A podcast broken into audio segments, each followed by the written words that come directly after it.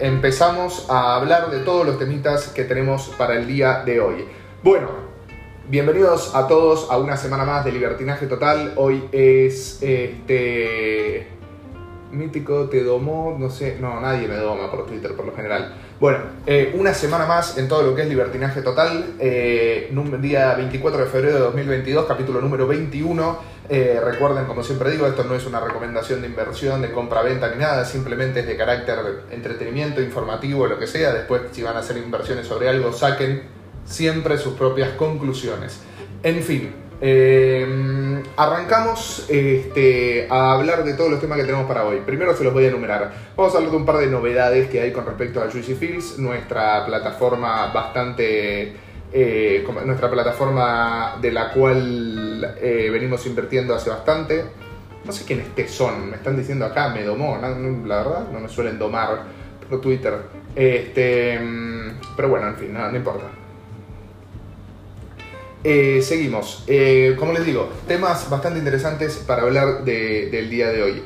Em, novedades de Juicy Fields. Vamos a hablar de cuándo termina, eh, cuándo creemos que puede llegar a terminar el mercado bajista. a su vez vamos a hablar de Terra, que no para de crecer, sinceramente, en todo momento. Eh, Bitcoin cae un 12% apenas eh, Rusia invade Ucrania, pero después de eso se ha recuperado bastante fuerte. Eh, vamos a hablar de donaciones en cripto al ejército ucraniano. eso realmente es una, una posibilidad bastante interesante que se puede llegar a hacer.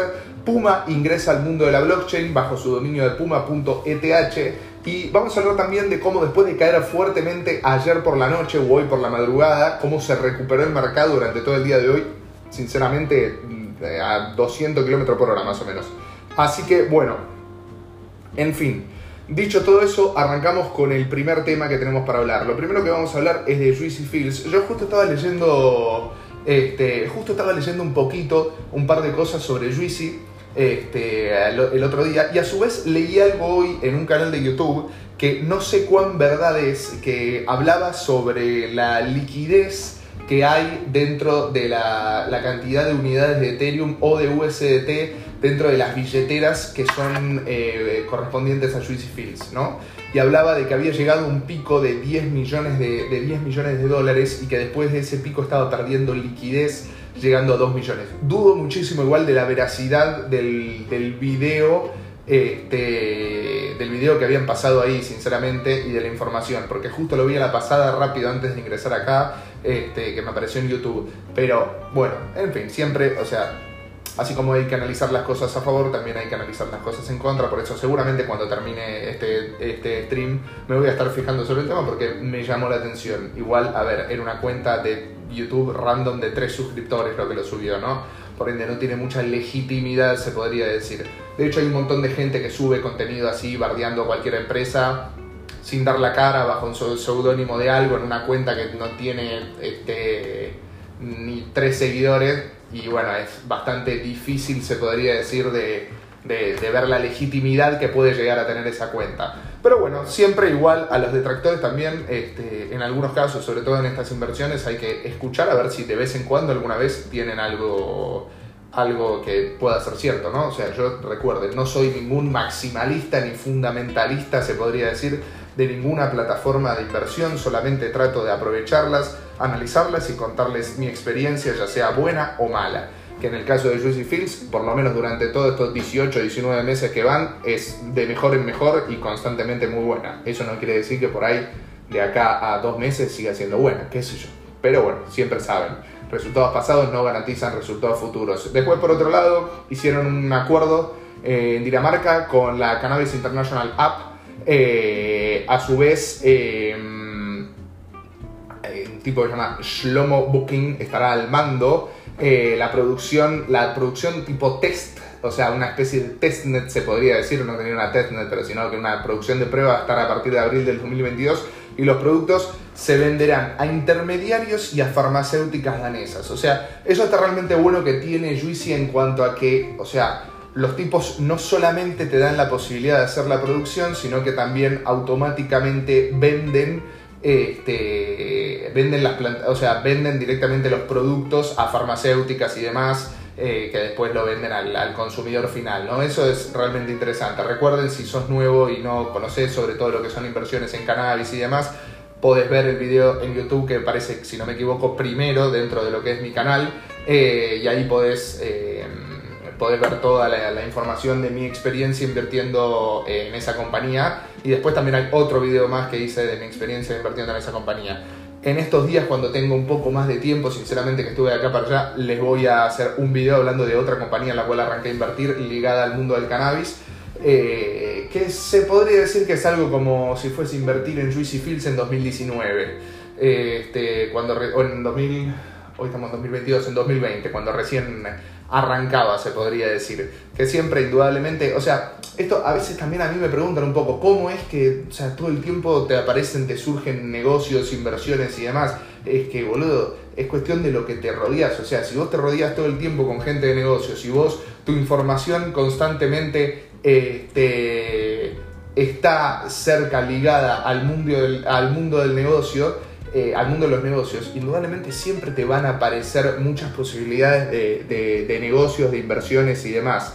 Para los que me preguntan, ¿qué me, eh, ¿qué me estaban preguntando?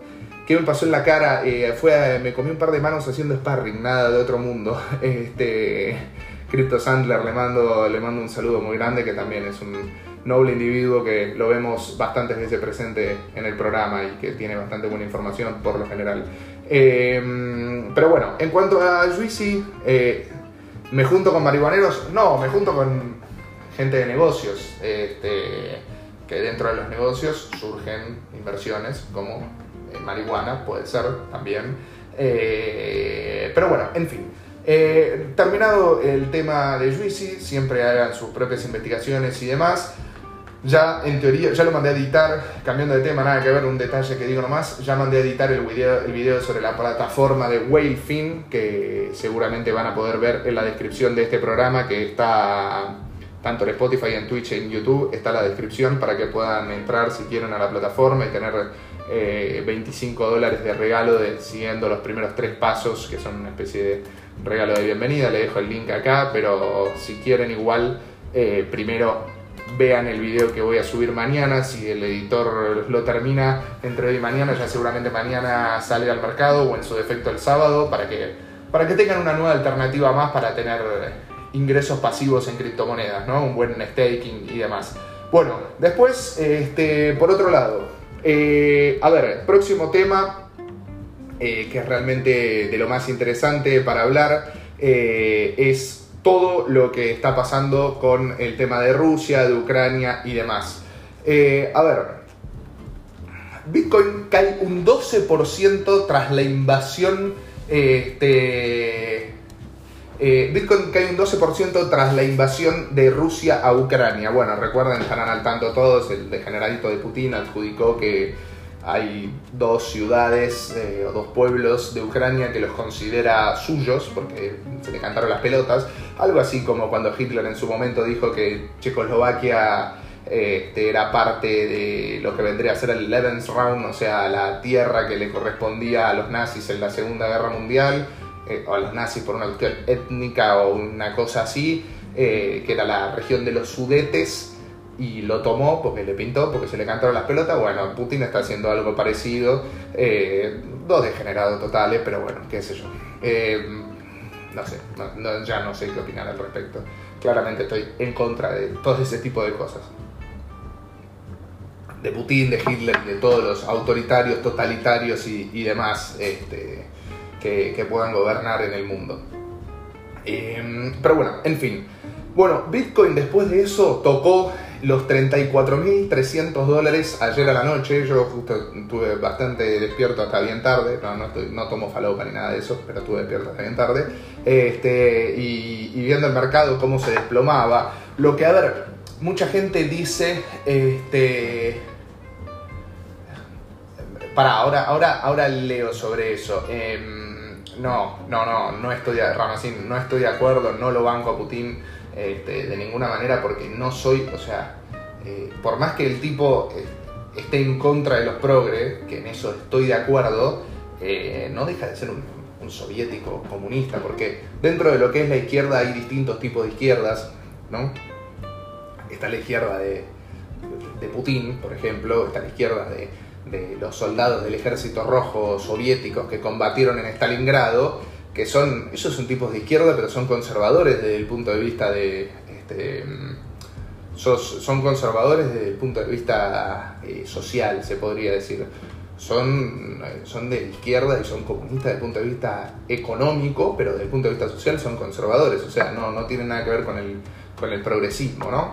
Este, que el progresismo es aún peor, o sea, es aún peor todavía que, que, lo que es la gente, lo que es la izquierda conservadora autoritaria. Eh, pero bueno, igual eso no quiere decir que la izquierda conservadora autoritaria, tanto la de Putin como la de Che Guevara, como la de Stalin, como la de Lenin, sea buena, es malísima, es probablemente la ideología que más daño ha hecho a la historia de la humanidad. Este, de hecho, es aún peor que la extrema derecha, porque recuerden, a ver, la extrema derecha en el mundo no, o sea, no tuvo nunca tanto poder como para llegar a hacer tanto daño. El nazismo tuvo ocho años de apogeo y después los cagaron a palos. Este, y además no nacen más nazis. O sea, no se, no se sigue manteniendo de generación en generación, ¿se entiende? Este, por una cuestión de que, o sea, no, no, no ves nazis caminando por la calle. O sea, ya está, se extinguieron. Por eso el daño que pudieron llegar a hacer no es tan grande. Este, en estadísticamente también, en cantidad de muertes, en lo que sea, no, no, no llegó a tener tanto poder. Este, y además, claro, Hitler, o sea, en su. Hitler era de extrema derecha en cuanto a lo social y político, pero en cuanto a lo económico, este, claramente, claramente no es de derecha, no era de derecha. Eh, de hecho, era bastante interventor el Estado en lo que respecta a, la Alemania nazi todo lo que es la, producción, la manufactura y demás, de la industria nacional y todo ese tipo de cosas, medio parecido al peronismo y al fascismo. De hecho, el nazismo en realidad es una rama del fascismo, se podría decir, una rama mucho más extremista del fascismo. Y el peronismo eh, como tal, el peronismo de, Perón de la primera hora también es una rama del fascismo este, lo mismo que el franquismo, se podría decir, con todos estados, son la famosa, como se autodenominaban, la tercera posición, con todos estados totalmente interventores, o sea, es lo más alejado y lo más contrario al liberalismo que puede llegar a existir, este, desde el punto de vista del, poder del Estado, ¿no? E, eso y el, y el estalinismo, claramente, son, o sea, todo lo que sea autoritario totalitario estoy siempre totalmente en contra. Cuanto cuanto más poder tiene el Estado, menos libertades tiene el individuo, ¿no? Eh, pero bueno, en fin, qué sé yo. No, la idea no era hablar tanto de políticos, sino, pero bueno, si me preguntan también vamos a, opinar. Eh, en fin, eh, como les decía, perdón, vamos a... Me voy un poco de tema. bueno, de hecho, las acciones también cayeron. Hoy estaba contento Peter Schiff porque decía que el oro subió eh, el oro subió, creo que tocó un máximo de 13 meses, si no me equivoco. Y viste que la gente siempre compara que en los casos de guerra y demás, eh, cuando el mundo se esté cayendo a pedazos o se está cayendo a pedazos, eh, es cuál será el mejor refugio de valor. El famoso Peter Schiff, que, Peter Schiff, que es un maximalista total del oro, el tipo ahora, bueno, sí está con.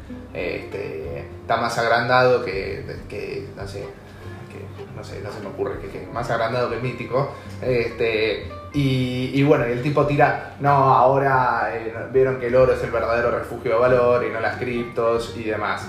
Pero bueno, eh, a ver, si vos te fijas, las criptos ya han pasado un montón de situaciones complicadas, decisivas y demás, este, y salieron adelante. El Bitcoin salió adelante y es el activo con mejores resultados en la historia de la humanidad. O sea, por sobre, por escándalo, por sobre el oro. O sea, por escándalo. Eh, por eso yo no lo considero, o sea, la gente dice, ¿qué es el Bitcoin? ¿Un refugio de valor o es un activo de riesgo para invertir? ¿Se entiende? O sea, ¿cómo lo consideran?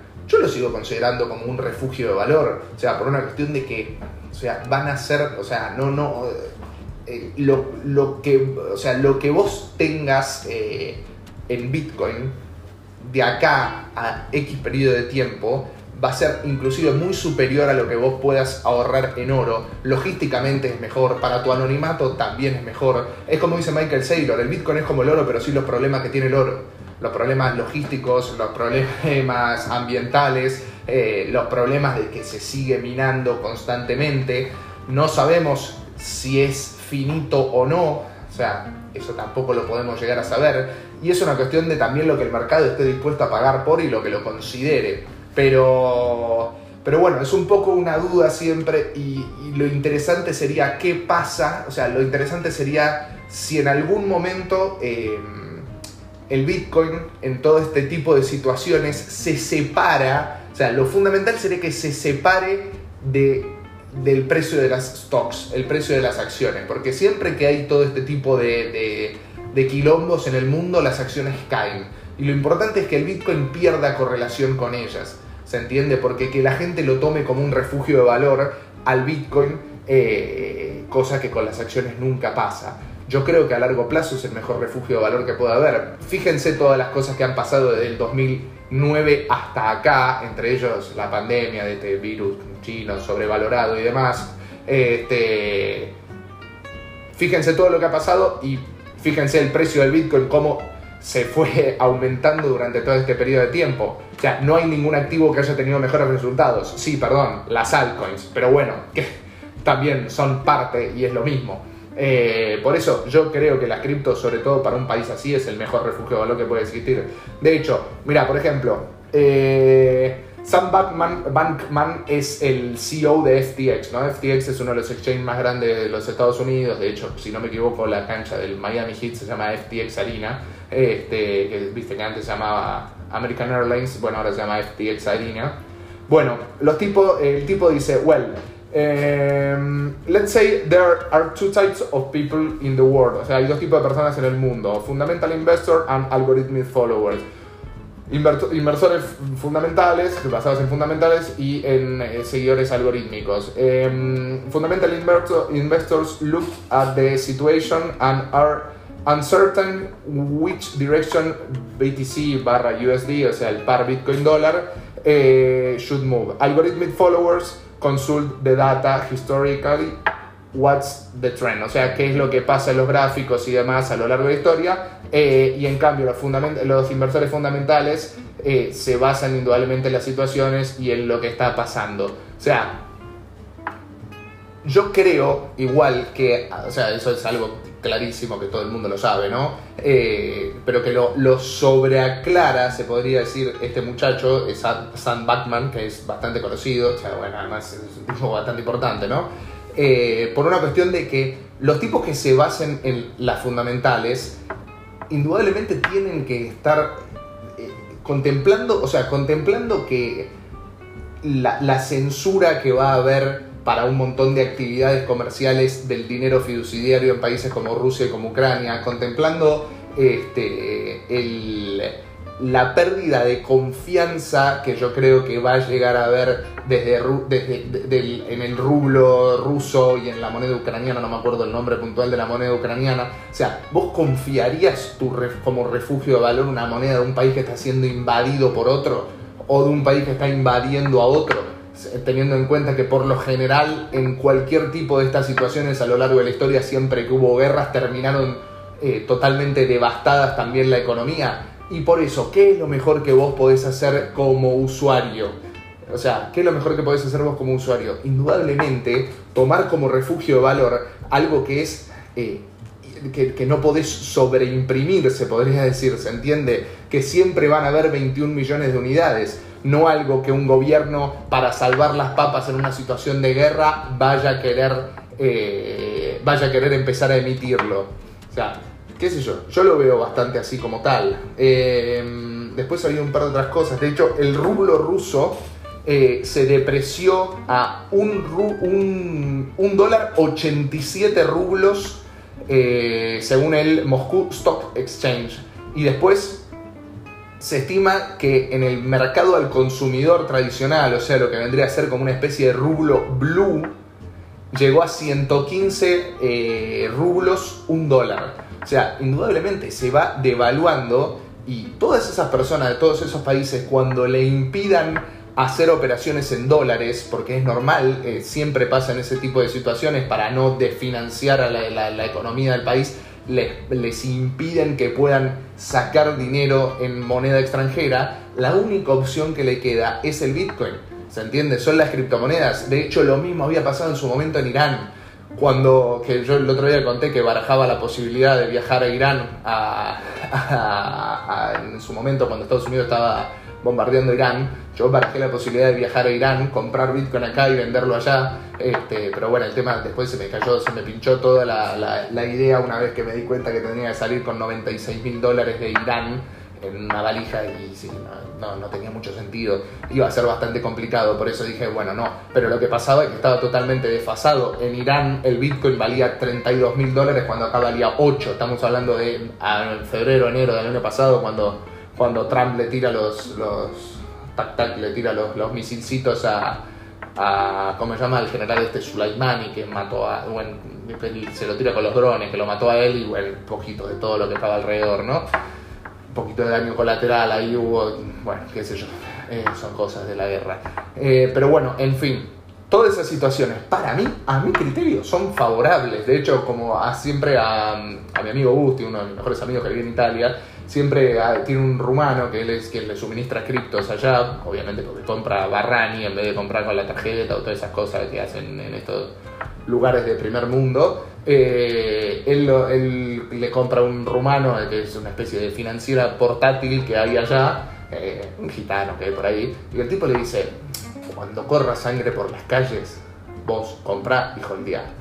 Eh, y yo estoy bastante de acuerdo, o sea, estoy bastante de acuerdo porque, pero, porque miralo, analizalo desde el punto de vista que primero la gente se asusta, por eso, bueno, es lógico que todo baje porque la gente confía en lo que más confía a lo largo de toda su vida, que son las monedas tradicionales.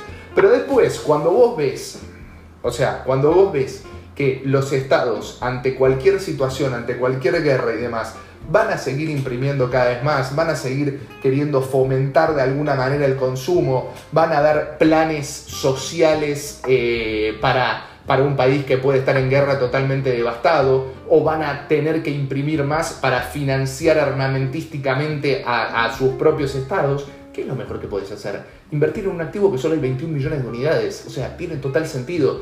Puede ser que a corto plazo no, pero a la larga, todo este tipo de cosas, para mí, son eh, totalmente favorables para el mercado. Obviamente preferiría que no pasen, preferiría que no se muera gente en Ucrania, ni en Rusia, ni en ni en, eh, ni en, ni en Irán, ni en Irak y demás. Pero con el diario del lunes, ya con el hecho sucedido, o sea, yo creo que lo mejor que le puede pasar a la economía de cualquiera de esos países eh, o a la economía de los ciudadanos de cualquiera de esos países es comprar criptomonedas. O sea, no, no, no, no tiene, o sea, no, no, no, tiene comparación con lo, que, con lo que pueden ser las monedas inflacionarias de ahí. Recuerden lo mismo Turquía. O sea, Turquía es uno de los países más mayor portadores de criptomonedas que hay en el mundo, este, junto con Venezuela, Argentina y demás. Se da la casualidad que son todos los países más inflacionarios que hay. Eh, no es casualidad que durante, acá Ramacín nos dice, no, no es casualidad que durante el patrón oro eh, fue la etapa de mayor paz en la historia de la humanidad. Eh, puede ser, el patrón oro, el patrón oro termina en el 73, si no me equivoco, y no me acuerdo cuándo es que había arrancado el patrón oro, creo que fue la posguerra, si no me equivoco, o sea, sí sé que termina en, el 73 o 61 con Richard Nixon, pero no me acuerdo cuándo arrancó. Este, y sí, fue un periodo totalmente de paz a lo largo de todo, todo ese tiempo. Eh, eh, Luciano Leperini le mandamos un saludo que lo vemos siempre presente, a Bruno Tovares también, que están ahí en, YouTube, Ramacino obviamente también, gran fiel soldado. Este, de hecho, ¿sabes lo que pasa? Em, ah, no la. Perdón, lo que. Perdón, sí, sí, sí. Lo que terminó es la convertibilidad. De lo, perdón, sí, sí, tienes razón, Ramacino. Este, no, pero ¿sabes lo que pasa también? Mítico, ¿qué opinas de este video? No sé, me aparecen puntitos, no lo puedo ver. Eh, no, eh, ¿sabés lo que, ha, lo, que ha pasado también muchas veces a lo largo de la historia? Este, es que mm, en las guerras y demás, lo que hacen... eh, Ah, sí, sí, sí, sí, sí, sí. Lo que hacen a lo largo de, de las guerras es que muchas veces eh, les, financiaban con billetes truchos, le inventaban eh, billetes truchos, imprimían billetes truchos para colapsarle la economía al resto de los países. De hecho, la Segunda Guerra Mundial pasó, o la Primera, no me acuerdo. Pasó bastante. De hecho, después de la Primera Guerra Mundial, Alemania pierde y tiene que pagar todo lo ligado al Tratado de Versalles, ¿no? Este, y, y Alemania en ese momento, recontra castigado, se podría decir, de hecho es por eso que, Hitler pudo tener tanto poder, porque agarró justamente un país exactamente devastado, con la mayor inflación de la historia, la famosa República de Weimar, eh, que es lo que quedó de Alemania después de la Primera Guerra Mundial, los tipos iban en carretilla a la verdulería, iban, iban con una... no, la, la boca seca. iban con una carretilla de, de guita de marcos alemanes, no existía el euro en ese momento, de marcos alemanes a la verdulería, este, para comprar, eh, o a la panadería, para comprar un kilo de pan o una banana. ¿Se entiende? Una locura por, por cómo estaba colapsado. O sea, imagínense lo de Venezuela o la hiperinflación de acá de Raúl Alfonsín, la inflación este, en los fines de los 80. Bueno, así, pero muchísimo más. Eh, o sea, es la inflación más grande de la historia. por eso es que a Hitler le dejó. Por eso es que Hitler pudo crecer tanto y tener tanto poder, porque peor de lo que podían estar, no podían estar. Y además, obviamente, porque era una postura totalmente opuesta al comunismo, en algunas cosas totalmente opuesta, ¿no? En lo autoritario además bastante coincidía. Este, y para impedir el crecimiento del comunismo en Europa Occidental, como ya estaba creciendo en Europa Oriental después de la revolución bolchevique y toda esa basura, le dejaron, este, lo dejaron crecer, eh, lo dejaron crecer bastante. Eh, boludo, tengo algo. Eh, perdón. Este, mm, pero bueno, en fin, continuamos. Acá Nico Maldonado, que era Nico Maldonado, nuestro amigo de la Blockchain. Rama no fue solo la quema, sino, mirás, la demanda que la gente vendió mucho con toda la caída. No fueron tanto los dólares y los USDT y otras centralizadas, fueron a UST muchos. Sí, recuerden que nosotros somos absolutamente maximalistas de Terra. Es, a mi criterio, el mejor ecosistema de todo el mundo cripto por sobre el ecosistema de, de Ethereum, por lo menos hasta que salga Ethereum 2.0. Ahora uno de los temas que tenemos para hablar es de Terra también, pero bueno, eh, considerábamos que, que vende más hablar de Ucrania y de Rusia, que es el, el tema de la fecha, ¿no? Eh, si yo agarro un millón de pesos y los quemo, no sirve para nada, porque es un porcentaje muy ínfimo de lo que hay en circulación. Sí, obvio, ¿no? La, que, la quema tendría que ser muchísimo mayor. Eh, a ver, no, si se quemaran pesos, se apreciaría. Se tendrían que quemar una determinada cantidad de pesos mayor que la, emisión de pesos que se hace.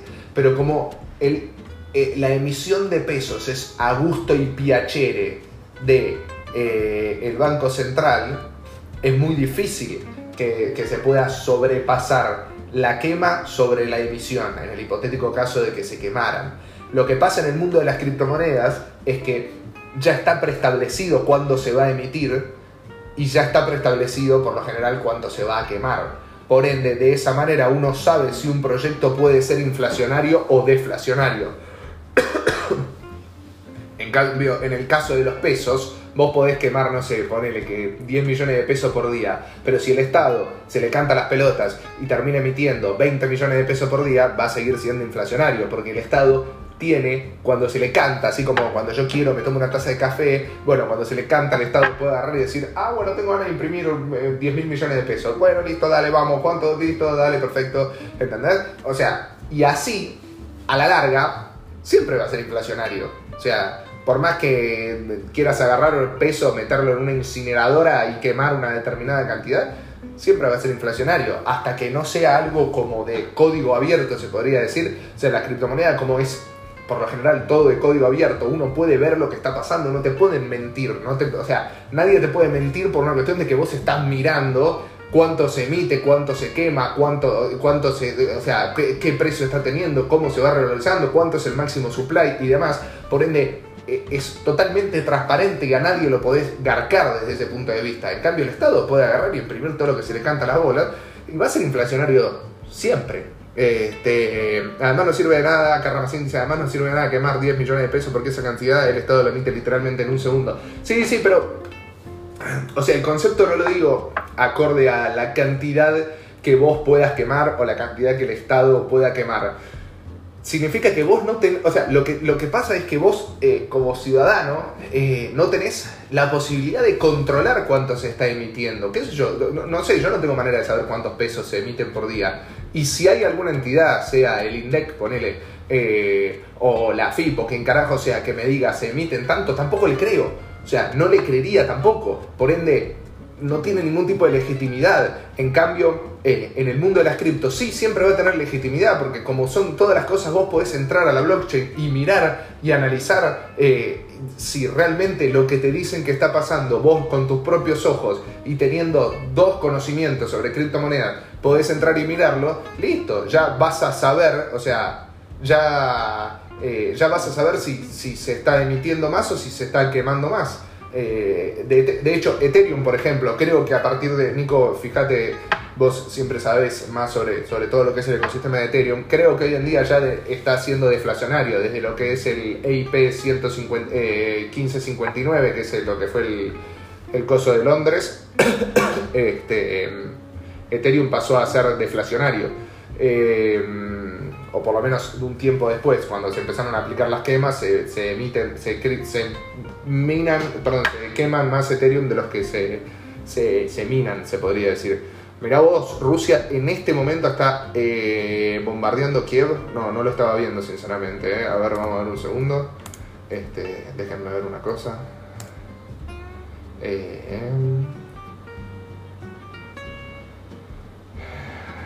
el mercado no, no, está, no está repercutiendo mucho, se podría decir, este, por lo menos lo que esté pasando, no sé, estoy viendo ahí levemente en CoinMarketCap, no está viendo mucha influencia, este, pero porque también un poco eh, lo que suele pasar es que la, la, gente, hay un montón de gente dentro del mundo de financiero que tiene obviamente información privilegiada, ¿no?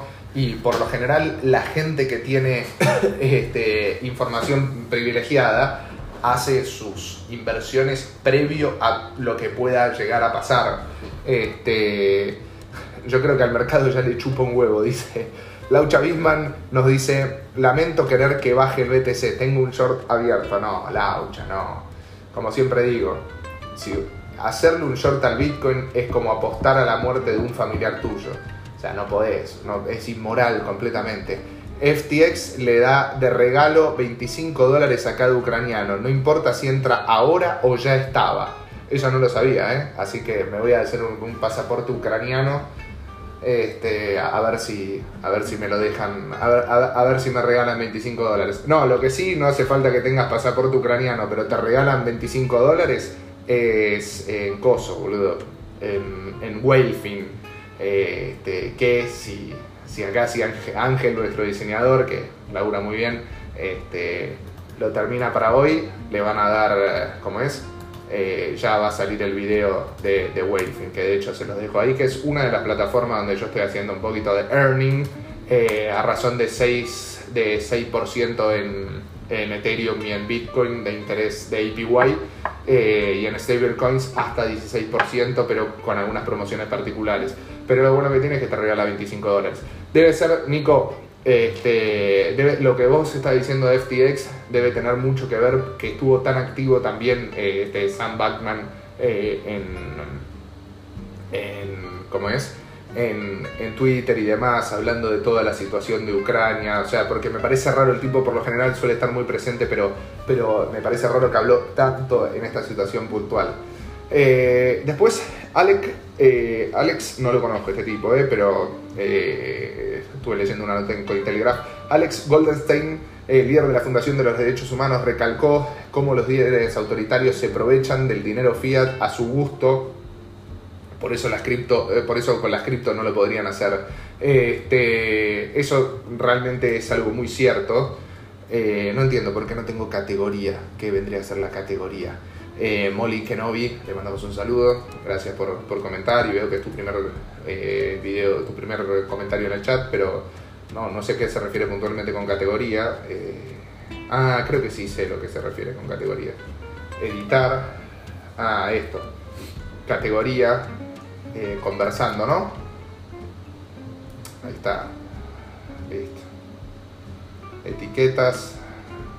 Mm, no sé. Notificación. Ah, ya está. Ahí puse lo de la categoría. Gracias, gracias, Molly. Gracias. Gracias. Este, sí, cuando vean algo que se pueda llegar a corregir de todo lo que es el programa y demás, algo para, eh, para mejorar, buenísimo, todo sirve.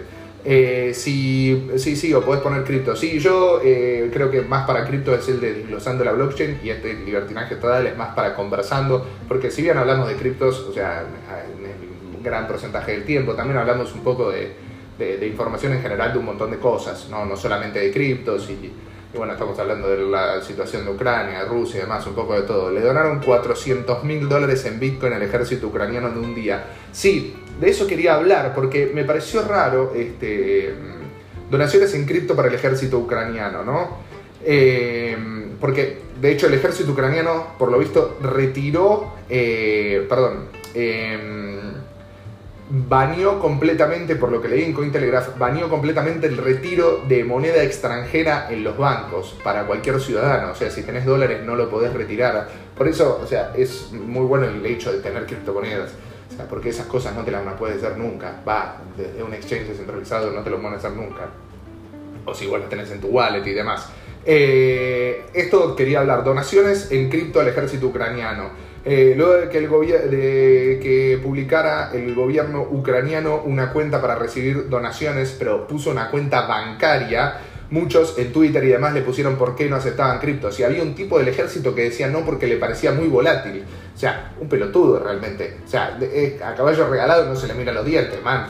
O sea, si te regalan algo porque te están bombardeando tu país, o sea, ¿cómo no vas a querer recibir lo que sea, boludo? Todo suma, todo sirve y además, o sea, es mucho mejor el hecho de que puedan recibir en criptomonedas por una cuestión de que, o sea, se lo puede mandar cualquier ciudadano del mundo. Yo si me ponen una cuenta bancaria para, para financiar al ejército ucraniano, no tengo ni puta idea cómo lo mando por banco a través de desde acá a Ucrania. Va, en realidad sí tengo idea y tengo la manera de hacerlo, de llegar a través de contacto, mandándolo por lo que se llama en la carga financiera por cable, pero es un dolor de huevo total. En cambio, me decís mandarlo en cripto, sí, pongo tantos USDT, listo, pum, ya está, ya está, en Ucrania en dos minutos.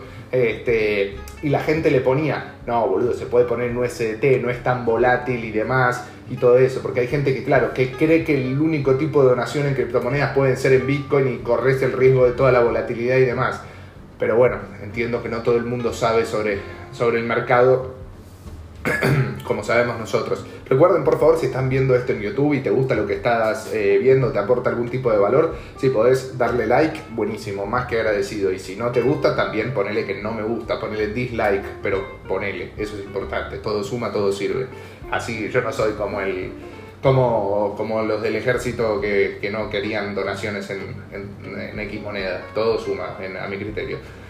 Em, pero bueno, en fin. Eh, em, ¿Qué les iba a decir? Y bueno, el CEO de FTX y demás, este, también el tipo decía, dice, si fueses ruso ucraniano, ¿confiarías vos en una moneda de un país que está absolutamente en guerra? No, bueno, y claramente Bitcoin es la mejor opción para eso. Bitcoin y las cripto. Cuando digo Bitcoin me refiero a las criptos en general, ¿no?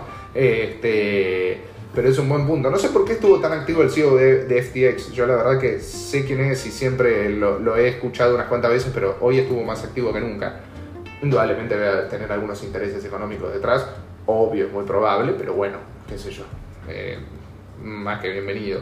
Eh, bueno, vamos a hablar un poco de Terra. Terra, nuestra la preferida del programa, se podría decir, eh, la cantidad de transacciones es cada vez mayor en la red. O sea, por más que el mercado esté cayendo, en general, la, cantidad de transacciones dentro de Terra y dentro, dentro de Avalanche, dentro de todo lo que es el ecosistema, es cada vez mayor. Porque sí, indudablemente en estas situaciones como ahora, mucha gente decide sacar su capital eh, generando ingresos pasivos en staking y demás de criptos, eh, de Bitcoin, de Ethereum, de Cardano, de lo que sea irse al UST, irse a Anchor Protocol a generar un 19,5% de interés prácticamente sin ningún riesgo eh, y todo, todo eso incentiva muchísimo el crecimiento también de la criptomoneda de Luna. Porque recuerden, o sea, esto lo pueden ver también en nuestro programa de Desglazando la Blockchain que hicimos sobre Terra, que creo que fue el capítulo número 5 o 6, en el cual Nico Maldonado explica,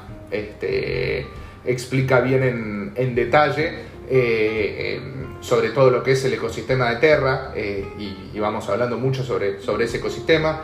Eh, ¿Por qué es que cada día es mejor, cada día el mercado está cayendo y Luna, el token nativo de Terra, sigue subiendo? Yo, de hecho, retiré capital de un montón de otras criptos que tengo y lo pasé a, a Luna, a ponerlo en staking en la Terra Station eh, y a generar una rentabilidad más o menos de un 7-8% en Luna, más, la renta, más los airdrops que te dan, porque recordad que cuando vos pones capital en staking en la Terra Station, eh, no solamente te pagan en Luna, sino que también participás de airdrops de nuevos proyectos que salgan sobre el ecosistema de Terra. ¿Se entiende? O sea, te dan, te, dan los rewards, o sea, los, los, beneficios, no solamente te dan en Luna, te dan en UST, obviamente también, y te dan en cualquier proyecto nuevo que salga, sea, sea, sea desde Mirror Protocol, desde Prism, desde lo que sea.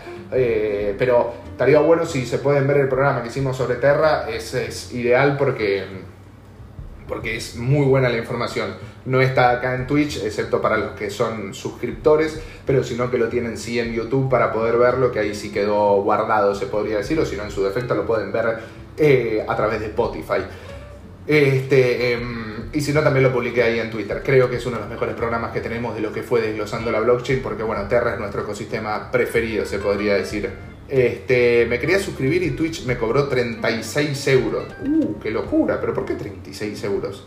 Eh, ni idea, no, no, ni idea, sinceramente. No sé, tendría que, que cambiar algo dentro de lo que es el, el, no sé, dentro de lo que es acá Twitch y demás, pero me parece, me, parece rarísimo.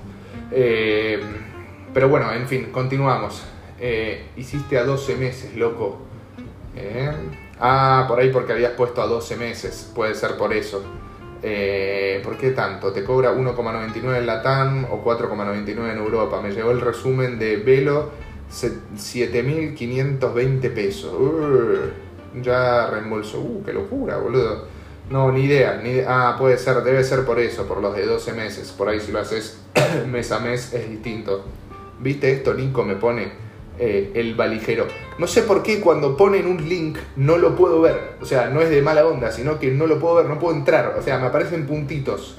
¿Se entiende? Como esto que me pasó, eh, como es, el valijero, me aparecen puntitos. No sé por qué los links están bloqueados, no, no, pero no, tengo idea. Solamente aparecen, creo, los links que mando yo. este, bueno, no sé por qué, qué sé yo, ni idea.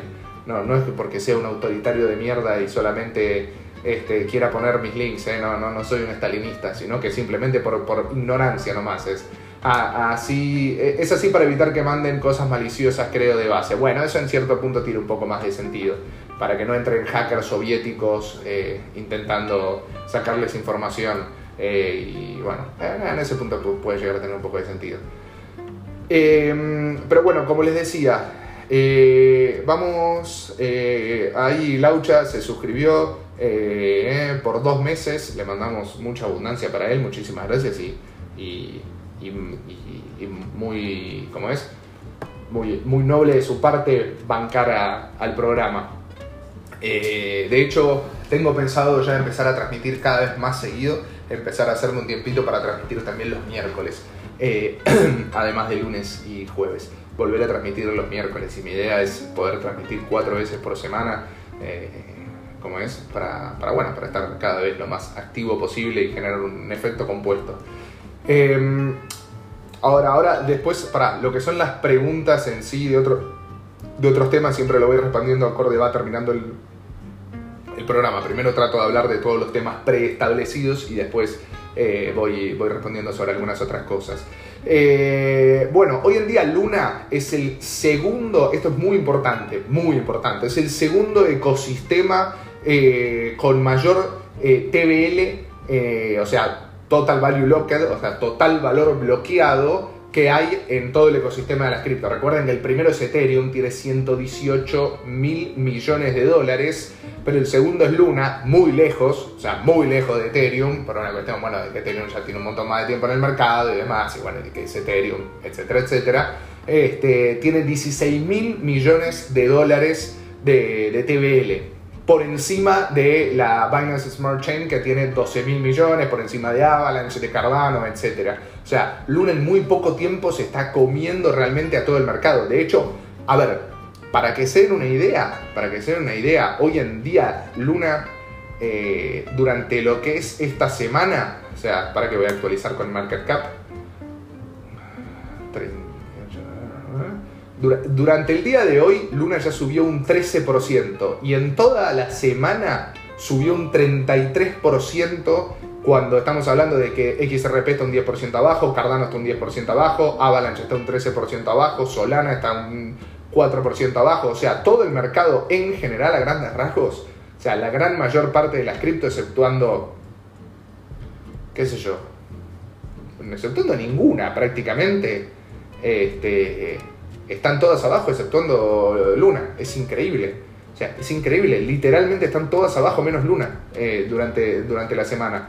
Y no es que Luna está un 1% arriba o está empatado. No, no, no. Está un 32% arriba durante la semana. Una cosa alucinante. Y bueno, y UST como stablecoin también viene creciendo muchísimo su precio, indudablemente, ¿no? perdón, su precio, no, sería preocupante. Si crece su precio, cagamos, estamos complicados. No, no, o sea, viene, ¿cómo es? Viene creciendo muchísimo su, su posicionamiento eh, en lo que respecta a, CoinMarketCap. O sea, hoy en día, yo, o sea, yo creo además también, o sea, hoy en día está 15 en todo lo que son las criptos y en lo que son las, las criptomonedas, eh, las criptomonedas estables es la número 3. De hecho, está eh, por debajo solamente de, del USDT y del, del USDC, que es la de Coinbase, ¿no? O sea, estamos hablando de que eh, tiene una capitalización de mercado hoy en día, a ver, ya les digo, de 12 mil millones de dólares. O sea, 12 mil millones de dólares es una barbaridad, boludo. Es una barbaridad para una criptomoneda que está hace tan poco tiempo. Eh, pero, para, me voy a hacer un poco más de agua, boludo. Eh, ah, BUSD, para BUSD, ¿en qué puesto está? A. Un segundo, ¿eh? BUSD puede ser que esté un poquito más arriba. Ah, sí, el BUSD está onceavo, pero se lo come. El UST se lo come en dos minutos, ¿eh? O sea, es la, hoy en día es la número 4 de lo que vendrán a ser las stablecoins, pero es la número 1 del UST de lo que son las stablecoins descentralizadas. Eh, y recuerden que, o sea, el mundo tiende a lo descentralizado. Contemplando, el otro día estaba teniendo un Zoom con, un conocido español, este, el chabón tiene más de 300 lucas verdes invertidas en, en Anchor Protocol. Y, el tipo me dice, a ver, yo saqué todo mi capital de Binance, saqué todo mi capital de BlockFi, saqué todo mi capital de todo lo centralizado y lo estoy mandando a lo descentralizado. De hecho, el otro día les quería poner en Twitter, o sea, además del protocolo de, de, Anchor Protocol, obviamente, que es lo mejor que existe en el mundo, ¿qué otros, qué otros protocolos como Prism, como Nico Maldonado me habló el otro día, me explicó mucho sobre el tema, eh, existen que sean interesantes para generar rentabilidades más o menos atractivas en eh, moneda estable. Porque, a ver, sí, el 8, 9, 10% es atractivo, pero es en muchos exchanges centralizados. Anchor Protocol te da la posibilidad de tener prácticamente sin riesgo un 19,5% en algo que es descentralizado y que es 100% barraño, o sea, corre totalmente por fuera del control del Estado, porque nadie puede controlar tu billetera de Anchor Protocol ni tu Terra Station, porque ni siquiera está tu nombre, tu apellido, ni un KIC, ni tú, solamente tenés 24 palabras y nada más. O sea, por eso es una posibilidad espectacular. Pero, por una cuestión de diversificación, o sea, está bueno también tener muchas otras alternativas que estaría bueno que las pongan acá, que las escriban acá, como puede ser AVE, como puede ser MakerDAO, pero la rentabilidad para el prestamista, para la persona que quiere generar ingresos pasivos es bastante baja. En AVE creo que es de un 3% anual y en, eh, y en MakerDAO es algo así, no, en, en, Compound es algo así como un 3, 3 y pico por ciento anual, depende si es en UST, en USDT, en BUSD, en DAI o en lo que sea. Porque después sí, también tenés la alternativa de acá, de Lemon Cash, para tener una rentabilidad en DAI de un 11, 12, 13%, pero no hay nada más centralizado que eso, que además es argentino. Eh, por eso sea, estaría bueno si conocen, o sea, realmente esto se lo pregunto yo, si conocen otras alternativas interesantes para rentabilidades en moneda, en moneda estable. Descentralizadas, obviamente, porque conocer conozco mil, pero descentralizadas eh, y que tengan la legitimidad de Anchor Protocol no hay tantas, sinceramente. Así que los que sepan, porfa, vayan, eh, ¿cómo es? Vayan poniendo. Eh, pero bueno, en fin, de hecho Nico me habló un poco sobre el proyecto de Prism y me habló sobre otro proyecto dentro de lo que es el ecosistema Terra, pero obviamente tampoco quiero estar tan expuesto al mismo ecosistema, ¿no? Por más que me parece el mejor ecosistema que hay en el mundo de las criptos, eh, junto con Ethereum, no quiero estar 100%, o sea, no, 100% nunca me va a pasar, pero no quiero estar eh, un gran porcentaje, más de un 20, un 30% expuesto a, a, lo que es el mismo, el mismo ecosistema que vendría a ser Terra, porque, a ver, por más que, por más que no tengas muchas unidades de luna, o sea, porque yo no estoy tan expuesto desde el punto de vista de la cantidad de unidades de luna que tengo, sino que estoy más expuesto desde el punto de vista de la cantidad de capital que tengo invertido en Anchor Protocol generando ingresos pasivos. Este, pero, o sea, otra opción sería poner más capital en staking en Luna, obviamente, que es, lo estoy haciendo y de a poco lo voy a hacer cada vez más. Eh, pero, como le digo, me gustaría no tener tanta exposición a un solo ecosistema, por más que me parece un ecosistema espectacular, ¿se entiende? Este, pero bueno, en fin. Eh, acá Nico nos dice Mars Protocol, eh, además de Prism, Mars Protocol, que es un protocolo bastante similar, por lo que si querés escribir un poco, Nico, sobre qué consiste, es un protocolo bastante similar a lo que es eh, Anchor, nada más que se puede colateralizar, por lo que tengo entendido, en otras criptomonedas, no solamente, no solamente colateralizar en Ethereum y en Luna, eh, como, como pasa en el caso de Anchor Protocol, sino que en otras criptos más. No sé cuánto va a pagar de rentabilidad a los, a los inversores, sinceramente no lo sé, pero intuyo que va, va a ser más o menos una rentabilidad parecida. Mira, en cuanto acá le pregunto, le respondo en YouTube a lo que Luciano Leperini nos está mandando. Eh, Mítico, ¿cuánto es el mínimo para depositar en UST en, UST en Anchor? como para que no te coman los fees. Sinceramente, la red de Terra, la red de, o sea, sí, la red de Terra es bastante barata desde ese punto de vista, no es la más barata de todas, pero es bastante barata. Más o menos calculá que te van a cobrar un dólar este, por, por retirar el capital desde, no sé, tu cuenta de Binance, por ejemplo, si querés mandar UST desde tu cuenta de Binance a tu, Terra Station, te van a cobrar eh, un dólar. Eh, y después por depositarlo desde tu Terra Station, porque lo haces sobre la red de Terra, ¿no? O sea, retirás, viste que Binance te da la posibilidad, UST te da la posibilidad de retirar sobre Ethereum, no sé por qué, y sobre Luna, sobre Terra. Y bueno, obviamente elegís retirar sobre Terra, te van a cobrar un UST, o sea, un dólar, y después luego, em, cuando lo querés depositar en Anchor Protocol, hoy en día están cobrando 25 centavos eh, de dólar por depositarlo. Eh, o sea, 0,25 UST, o sea que toda la joda, toda la movida desde Binance, o sea, si tenés USDT en Binance y lo querés que terminen siendo UST depositados adentro de Anchor Protocol, 1.25 es probablemente que te salga toda la jodita. Así que, no sé, ya con que deposite 10 dólares ya tiene sentido hacerlo quédate tranquilo que no, no es como Ethereum o como todos esos eh, ecosistemas que, tienen unos fees más altos. O sea, te repito, no es, no es el más barato de todos, pero es barato, 25 centavos no está mal. Eh, pero bueno, en fin, eh, continuamos con un par de cositas más. Bueno, la Luna Foundation, ah, esto que me explicaba Nico el otro día, la Luna Foundation eh, aportó una liquidez de 500 millones de dólares a Anchor Protocol para que siga siendo sostenible. Recuerden que es una entidad encargada de financiar a proyectos que consideran interesantes dentro de su red. Por lo que tengo entendido, el capital que va de la Luna, el capital de los FI, de, todo lo que es el ecosistema de Terra, eh, en parte va a la Luna Foundation, por eso siempre tiene bastante eh, financiación. claro, sí, 450, perdón, 450 porque 50 ya había. Eh, por eso es que la Luna Foundation siempre tiene una buena cantidad de financiación. Y lo que eligieron hacer este, fue 450 palos, mandarlos a Anchor Protocol para que con eso extiendan como a este ritmo más o menos 300 días más de esta rentabilidad que viene pagando hoy en día.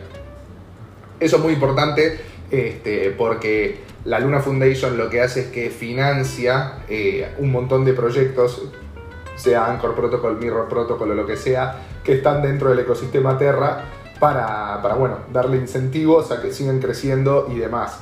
Así que, y su capital, eh, corregime Nico si me equivoco, su capital que tienen como ahorro, como refugio de valor es bastante alto, así que no habría problema desde ese punto de vista. Sobre todo, cuanto más operaciones vayan habiendo en todo lo que es el ecosistema Terra, indudablemente más capital va a haber invertido dentro de todos, eh, como es, más capital, más, más eh, más comisiones van a ir para la Luna Foundation y más liquidez va a tener constantemente para poder financiar a determinados proyectos. Así que muy bueno, está la verdad todo muy bien creado. Este, eh, pensá que si son 30 centavos, un dólar, 0,7, 0,5, 0 lo que sea, por operación y la, como es el ecosistema de Terra tiene cada vez más operaciones, bueno, eso indudablemente hace que la Luna Foundation tenga cada vez, la Terra Luna Foundation tenga cada vez más financiación, se podría decir. Eh, a ver, por otro lado, eh, volviendo a ver, vamos, eh, ¿a qué tema estábamos? bueno, lo de Terra, donaciones a Puma. ¿Cuándo se terminará? Esta es una buena pregunta.